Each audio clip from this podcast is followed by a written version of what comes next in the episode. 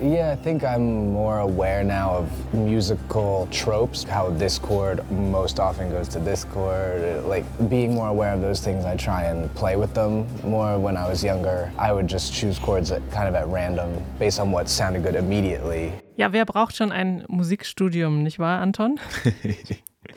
Also schön, wenn man es entspannt angehen kann, wie Alex G., den haben wir hier gehört. Das ist ein Songwriter aus Philadelphia. Und heute erscheint sein neuntes Album. Darüber sprechen wir in unserem wöchentlichen Musikupdate. Wir sind Anton Burmester und Anke Behlert. Hallo. Hallo. Keine Angst vor Hits. Neue Musik bei Detektor FM.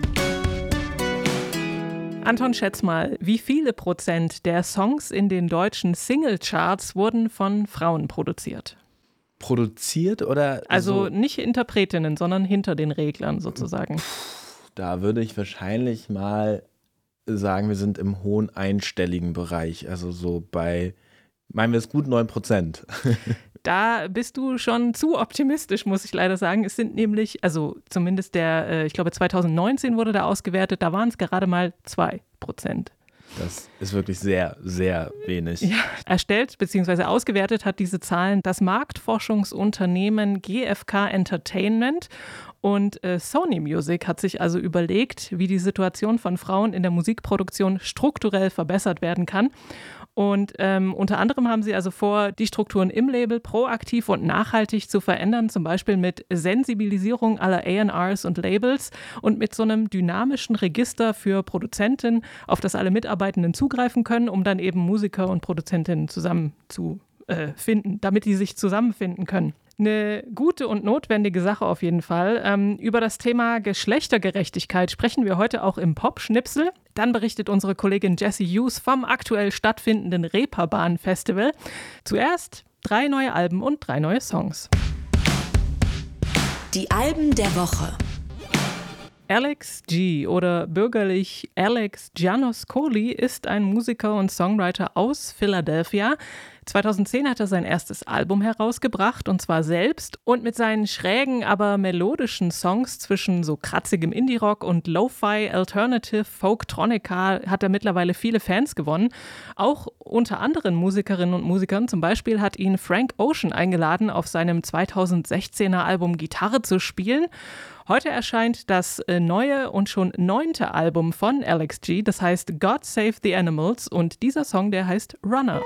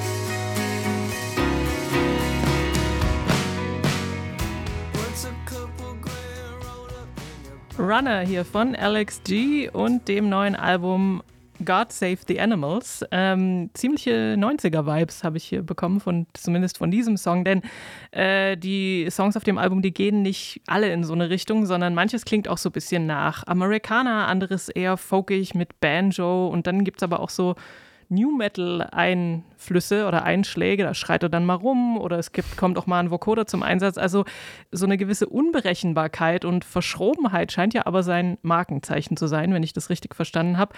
Und ähm, beim so Durchhören des Albums hatte ich mal da, hatte ich das Gefühl, Es ist so ein bisschen Musik gewordenes äh, ADHD, so ein Aufmerksamkeitsdefizitsyndrom, so ein ständiges Hin und Her. Und wenn man denkt, man hat es ungefähr verstanden, dann kommt schon wieder was völlig Neues und äh, die gesamte Ästhetik verändert sich.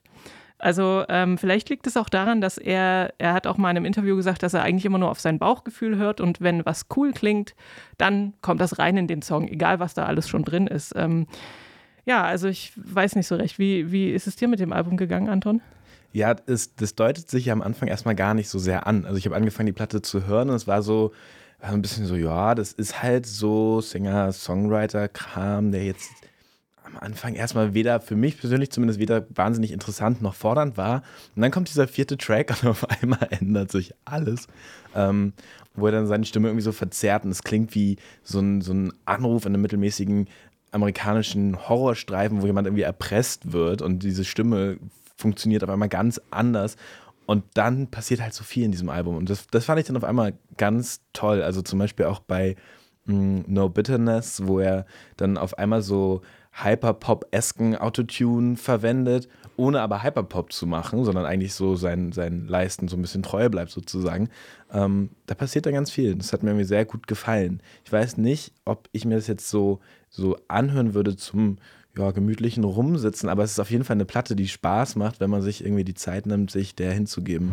Unser aller Lieblingsinstrumental Psych-Funk-Band Kroang Bin lässt sich ja gerne von Musik aus aller Welt beeinflussen, aber genauso hören Leute aus aller Welt die Musik von Kroang Bin, zum Beispiel auch Vieux Farka Touré aus Mali und der ist nämlich der Sohn des legendären Gitarristen Ali Farka Touré.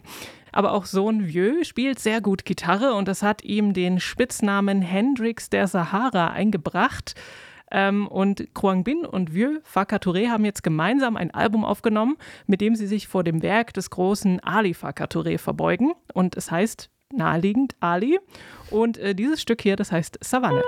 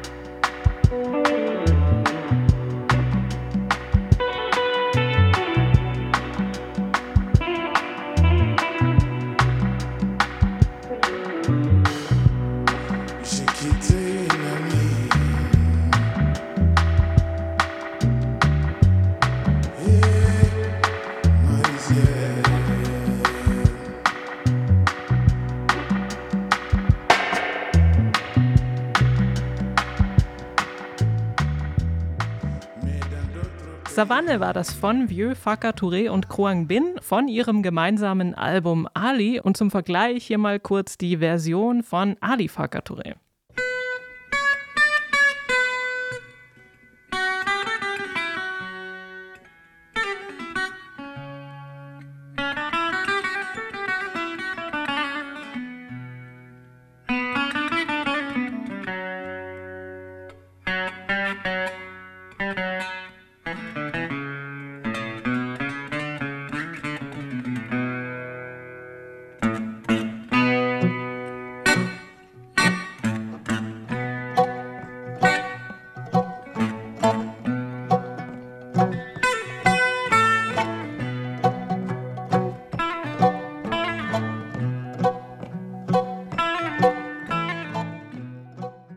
Also nochmal Savanne hier von Ali Fakatouré klingt schon ganz anders, sehr viel erdiger, irgendwie viel bluesiger.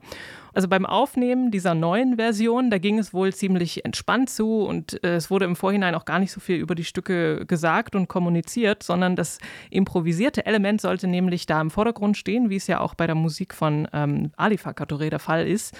Und äh, im, bei Kruang Bin, also bei ihren eigenen Sachen, da schwebt ja immer alles so 10 Zentimeter über dem Boden und es ist aber trotzdem sehr basslastig. Diesen Signature-Sound, den verpassen sie auch den Stücken und es wirkt alles total gechillt und fließt ineinander und passt super zusammen, als würde es eigentlich schon immer zusammengehören, finde ich. Und ähm, es gibt auch ein bisschen Gesang, der ist aber eher so Teil dieses fließenden Soundbeds und man versteht ihn jetzt auch nicht unbedingt, glaube ich, weil wer spricht schon Tamashek oder Songhai oder Bambara, das sind nämlich die Sprachen Sprachen, in denen da gesungen wird. Aber äh, wie gesagt, man, es macht überhaupt nichts. Man kann sich auch einfach so von diesem tollen Album davon tragen lassen, finde ich. Ja, das äh, ging mir auch so. Also ich spreche diese Sprachen auch nicht und es funktioniert trotzdem hervorragend. Ähm, das, was du auch sagst, dass dieser äh, Bean-Sound da einfach voll durchkommt, das, das fand ich auch. Das ist vielleicht fast gleichzeitig auch so ein bisschen die einzige Kritik, die ich so hätte an diesem Album, weil es ist so, das hast du ja gerade erzählt, da steckt halt wahnsinnig viel hinter und ähm, ja, wenn man sich damit jetzt nicht groß auseinandersetzt, dann fällt es fast schon gar nicht mehr auf, irgendwie, dass da so viel Geschichte bei ist, sondern es ist halt, es könnte auch irgendwie die neue Kröngbin-Platte sein, die ja auch irgendwie bei ihrem letzten Projekt auch mit äh, Leon Bridges zusammengearbeitet haben. Ja, und jetzt arbeiten die halt irgendwie mit einem neuen Musiker zusammen. Ähm, gleichzeitig ist das irgendwie aber auch, glaube ich, ein großes Kompliment einfach für diesen Wahnsinns-Sound, den irgendwie nur die haben und den man äh, so gefühlt einen Kilometer gegens Licht erkennt einfach, äh, dass hier wieder Growing um die Ecke kommen. Und ähm, ja, du sagst, es war total gechillt bei den Aufnahmen. Ich finde, so ist es auch beim Hören. Also man kann sich da einfach reinlegen. Man kann es im Hintergrund irgendwie für sich hinspielen lassen. Man kann aber auch irgendwie ganz aktiv zuhören und hat trotzdem große Freude. Und ähm, einmal mehr eine sehr runde Platte, finde ich. Sophie Reuer ist in Wien aufgewachsen und hat dort am Konservatorium Geige studiert. Dann ist sie aber lieber doch nach äh, New York gezogen und dann so gependelt zwischen New York, London und Los Angeles, wo sie als DJ und Gründungsmitglied vom Boiler Room da mit dabei war und gearbeitet hat. Und äh, in Los Angeles hat sie dann außerdem noch beim Label Stones Throw gearbeitet, äh, wo auch ihre eigene Musik erscheint. Und alle, die sich ein bisschen mit dem Label auskennen, werden sie jetzt denken, vielleicht macht sie ja Hip-Hop. Hm, kann ich aber gleich sagen, das ist nicht der Fall. Deswegen war ich auch nicht etwas erstaunt, dass das so zusammenpasst. Aber okay, jetzt wissen wir ja warum. Denn ihre eigene Musik ist eher so persönlicher, verträumter Lo-Fi-Pop, ein bisschen von Chanson beeinflusst. Ähm, 2020 ist ihr Debütalbum erschienen, damals noch nur unter ihrem Vornamen. Und das zweite heißt Harlequin und das kommt heute raus. Und eben unter ihrem vollen Namen Sophie Reuer. Und dieser Song hier, der heißt Court Jester.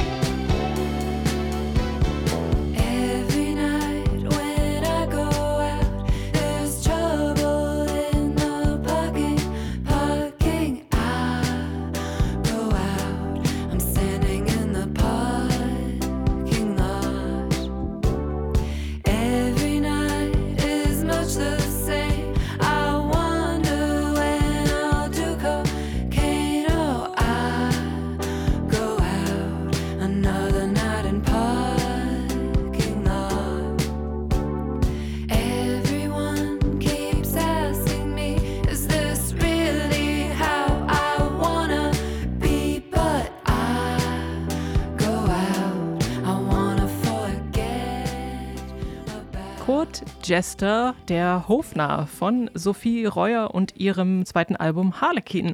Und das ist so eine Art Reisebericht ihrer Träume, in äh, dem auch berühmte und berüchtigte Persönlichkeiten vorkommen, wie zum Beispiel der habsburgische Selbstmörderprinz Rudolf oder die Sängerin Jane Birkin.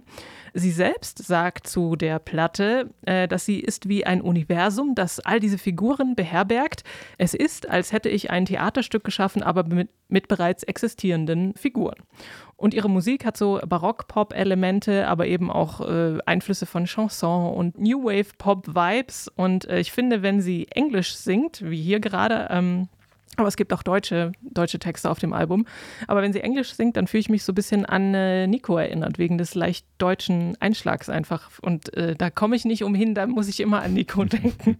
Aber insgesamt finde ich, klingt es total ambitioniert und ideenreich und im Gegensatz zu ähm, diesem Hin und Her und Durcheinander-Eindruck, den ich von Alex G hatte, finde ich, das wirkt alles sehr strukturiert. Also man kommt total leicht rein. Ja, absolut. Ich finde gerade äh, das Ideenreiche irgendwie macht die, macht die Platte sehr aus, weil es ist halt im Großen und Ganzen irgendwie schon einfach ein, ein Pop-Album, finde ich. Und trotzdem, sobald man anfängt, genauer hinzugucken, ist da dann doch ganz wenig, was eigentlich Pop oft ausmacht. Und man hat irgendwie, ja, irgendwie sehr besondere Instrumentalisierung. Dann wird an manchen Stellen mal die Stimme verzerrt, aber dann eher mit dem Vocoder, als dass da jetzt irgendwie Autotune 3000 drauf geballert wird. Und ähm, hat dann doch irgendwie was, was sehr Besonderes, was dieses, diesen easy listening Pop ähm, irgendwie aufbricht, als dass das Album am Anfang vielleicht erstmal daherkommt. Oder auch, dass dann irgendwie, ja, dass wir deutsche Texte haben, englische Texte in manchen Songs, sogar beides. Und ähm, dann irgendwie auch so schön mit Text und Musik gespielt wird. Das ist mir vor allem aufgefallen bei kleinen Marx, wo sie singt, irgendwie, ihr ist alles zu viel.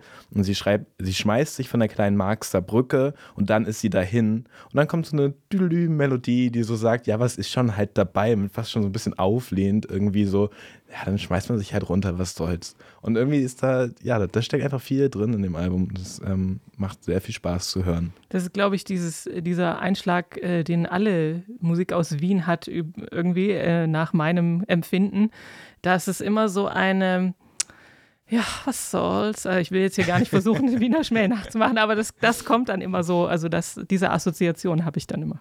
Ja, das passt dann ja vielleicht auch irgendwie zu diesem, also halt ja so eine gewisse Leichtigkeit, die ich zumindest auch immer viel mit irgendwie so Kalifornien und Los Angeles irgendwie auch assoziiere. Also irgendwie so ein, ach, man lebt halt und wenn es halt, ach ja, wir nehmen, wir nehmen, wie es kommt und die Sonne scheint und irgendwie wird es schon gut gehen.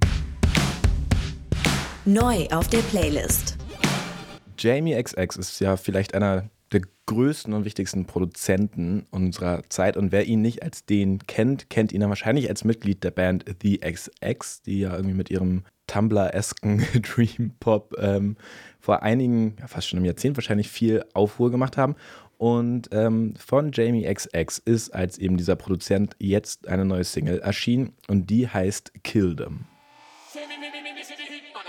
Say me, me, me, me, me, me, me, just can't do it.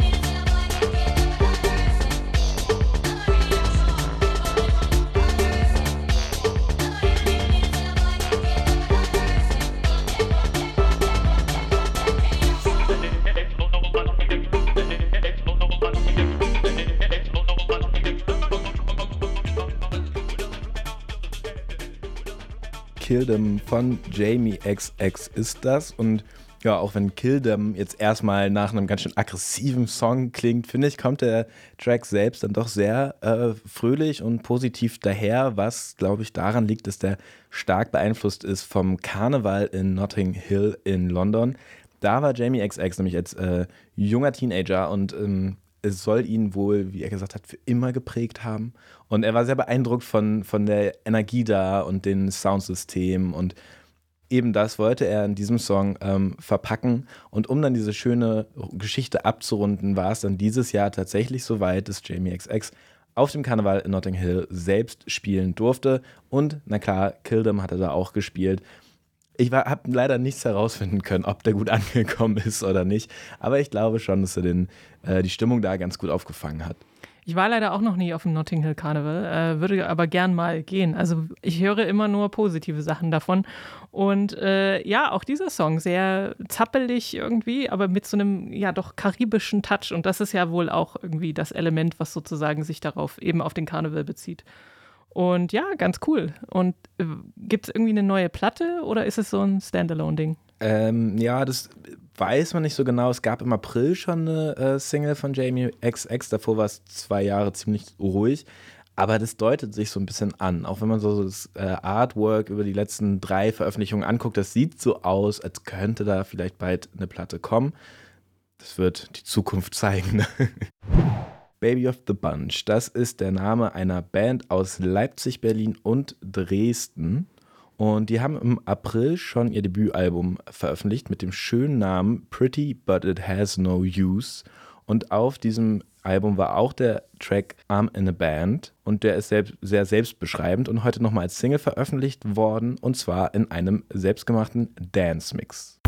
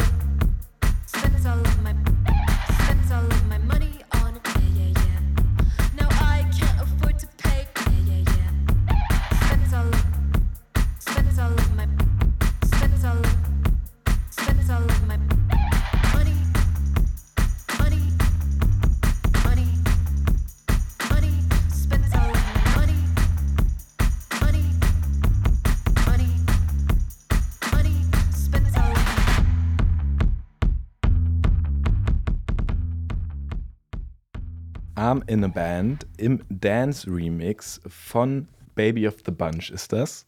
Und ja, die Baby of the Bunch machen ja eigentlich eher so an, an so eine Riot Girl-Bewegung angelehnten Punk. Ähm, davon hört man hier jetzt nicht mehr so viel. Die schrabbelnden Gitarren wurden einfach alle mal im Koffer gelassen und stattdessen gibt es eine sehr saftige Bassline und eine klassische Four-to-the-Floor-Kick. Es ist halt eben der Dance-Mix. Ähm, kannst du dann damit trotzdem was anfangen, auch wenn die Gitarren im Koffer bleiben? Na, ich finde die äh, Originalversion oh, sozusagen schon äh, besser, ehrlich gesagt. Und äh, dafür gibt es ja auch dieses neue Video, oder? Das ist doch neu, wo mhm. sie von ihren eigenen Instrumenten umgebracht werden, glaube ich. das ist ein bisschen die Storyline, ist ganz lustig. Aber äh, ja, klar, so ein Dance-Mix äh, erschließt dem vielleicht auch nochmal äh, andere Hörerinnen und Hörer. Ja, ich meine, wenn man irgendwie zu großen Teilen aus Berlin und Leipzig kommt, kann man sich dem wahrscheinlich den elektronischen Einflüssen auch einfach nicht entziehen.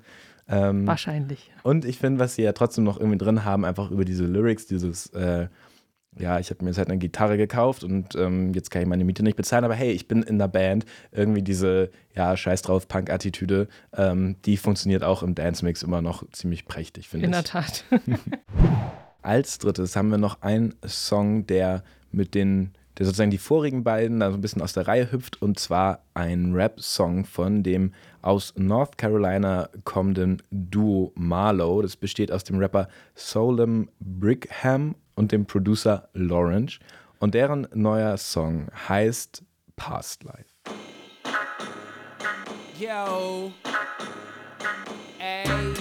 Now stay right there, Buster. The first time I swing, the second time I shoot. And I do both good. At that point, an MC stepped out on the stage, so...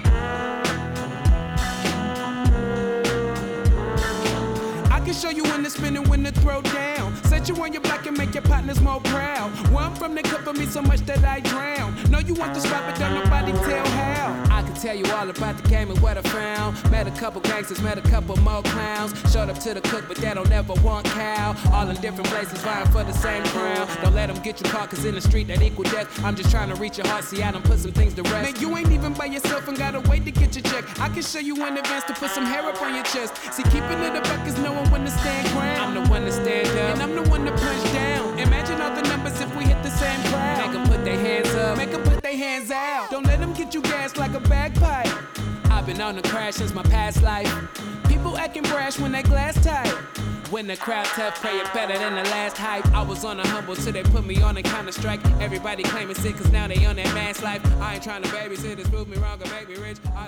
Ja, wer noch nicht wusste, dass Lawrence eine große Vorliebe für so Oldschool-Samples hat, der wird spätestens jetzt von ihm durch seine Musik gezeigt bekommen.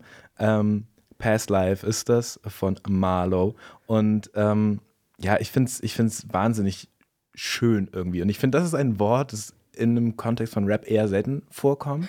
Aber das ist ein, ein das, der, der Song ist irgendwie smooth, trotzdem treibend, hat ist eine, wie ich finde, unheimlich gute Produktion, wie die Filter und Effekte eingesetzt werden, hat diesen sehr, sehr angenehmen Flow äh, des Rappers Solom Brigham und ist eigentlich ist ein bisschen irgendwie mit, mit Blick auf die Jahreszeit, die ansteht, kommt er für mein Empfinden irgendwie leider so fünf Monate zu spät, weil es ist eigentlich ein idealer Sommertrack, aber ähm, ich bin trotzdem froh, dass er jetzt seinen Weg zu uns gefunden hat.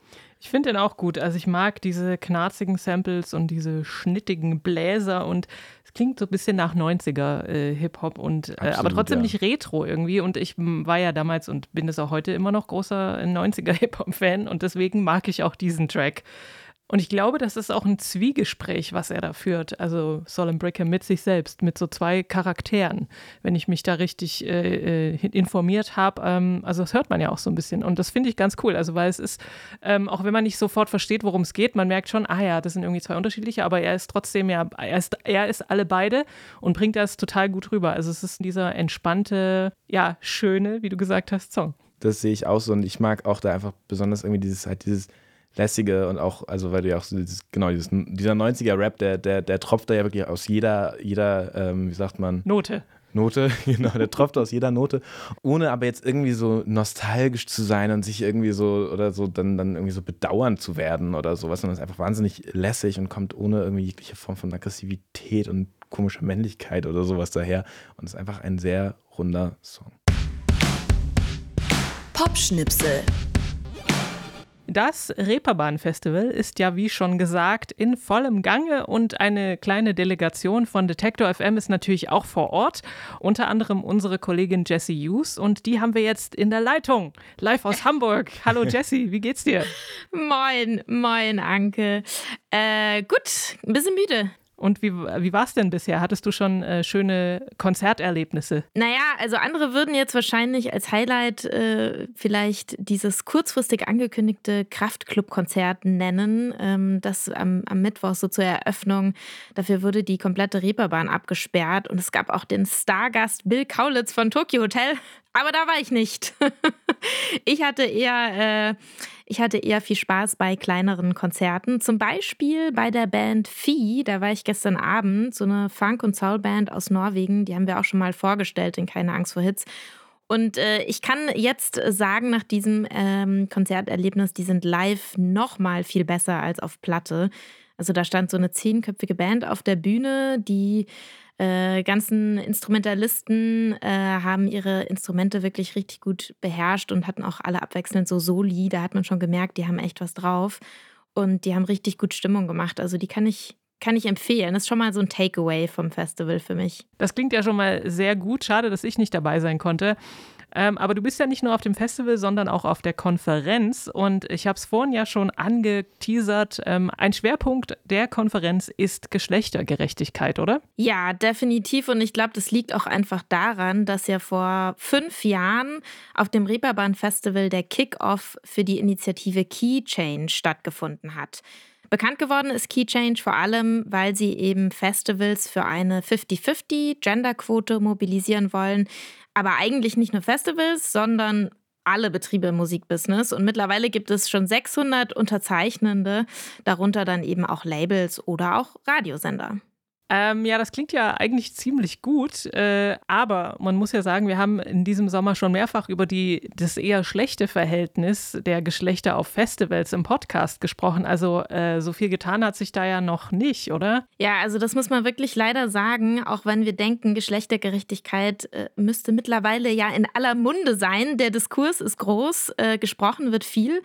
Und gehandelt halt tatsächlich noch nicht. Also es wurden jetzt beim Reeperbahn Festival wieder ziemlich viele neue Zahlen vorgestellt, unter anderem nämlich auch die neuesten Ergebnisse einer Studie der Malisa Stiftung gemeinsam mit den Music Women Sachsen und der GEMA. Und die haben zum Beispiel 15 verschiedene Festivals, kleine, mittelgroße und große, äh, so stichprobenhaft untersucht, 2010, 2015, 2019 und auch 2022 und die miteinander verglichen, diese Zahlen der letzten Jahre.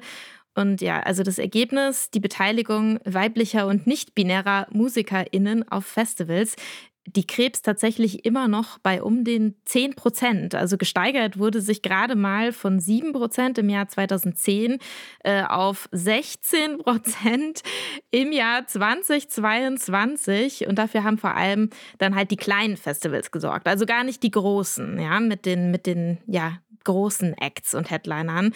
Und bei der Aufzählung mh, hm, haben die es auch richtig ernst gemeint. Die haben sich nämlich wirklich angeguckt, wer dann tatsächlich auf der Bühne steht. Also ähm, bei Solo-Artists zum Beispiel auch die Besetzung der kompletten Liveband. Äh, auf dem Festival nachgezählt. Das ist ja aber eine recht strenge Zählweise, oder? Also wenn jetzt ein weiblicher Solo-Act auf der Bühne steht und der geht dann wieder total unter, wenn man die vielen männlichen Musiker damit vergleicht, die eben dann oftmals die Begleitband ja auch sind. Ja, äh, aber tatsächlich macht es ja auch was mit unserer Wahrnehmung. Und ähm, am Ende verdient dann eben vielleicht diese ähm, Solokünstlerin, die vorne steht, etwas mehr als ihre Tourmusiker. Aber insgesamt, insgesamt anteilig sind es dann doch mehr männliche Musiker, die eben an so einem Gig verdienen. Und das bekräftigt dann auch äh, ein weiteres Ergebnis der, dieser Forschung, also von der Malisa Stiftung und den Music Women Sachsen.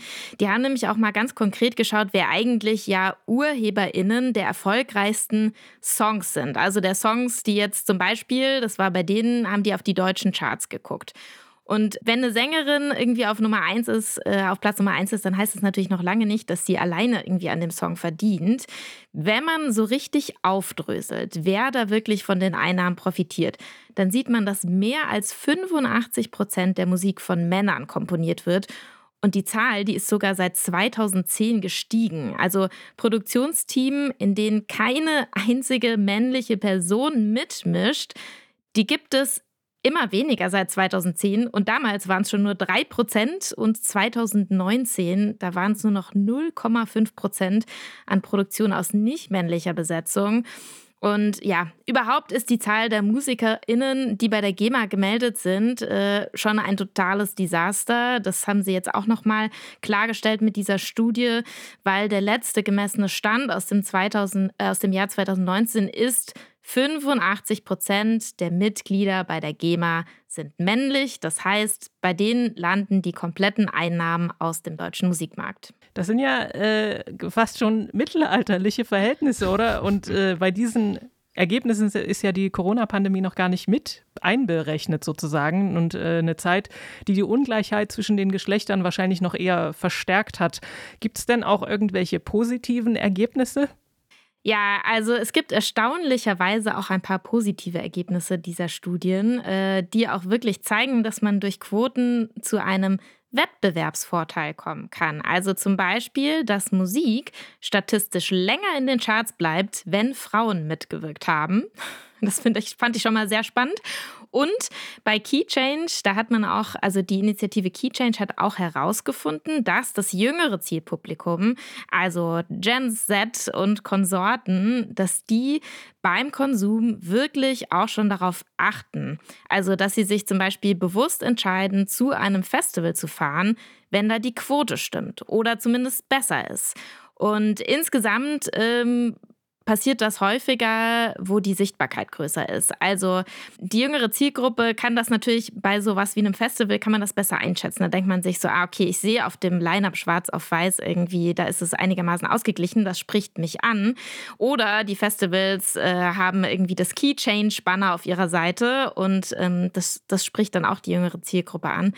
Äh, aber bei so anderen, an so anderen Orten ist das halt einfach weniger eindeutig. Ne? Also auch bei so einem, weiß nicht, Radiosender äh, kann man vielleicht noch nicht so gut entscheiden, irgendwie, weil man da nicht, äh, weil die Sichtbarkeit da nicht so groß ist von den Acts und man nicht so einschätzen kann, wie viele weibliche und männliche oder nicht-binäre KünstlerInnen da so gespielt werden. Hat man vielleicht ein grobes Gefühl für. Ja, aber äh, es zeigt sich ja, dass tatsächlich alle Player auch mal umstellen müssen. Zumindest wenn sozusagen die äh, Gen Z und so äh, da jetzt noch mehr Einfluss gewinnen. Allerdings ziehe ich aus diesen Sachen, die du gesagt hast, auch, es kommt sehr stark auch auf die Zielgruppe an. Also und man sieht es ja auch immer noch leider, also was heißt leider, aber man sieht es bei den Festivals, wenn es dem Publikum egal ist, naja, dann kann es auch den Bookern egal sein, oder? Ja, also es muss auf jeden Fall echt auf sehr, sehr vielen Ebenen sehr viel getan werden.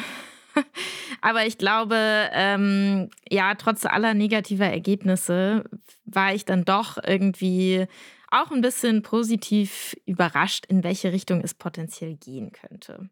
Na, wir äh, werden das natürlich aufmerksam, aufmerksam weiterverfolgen, hier auch äh, bei Keine Angst vor Hits. Da äh, könnt ihr, liebe Hörerinnen und Hörer, von ausgehen.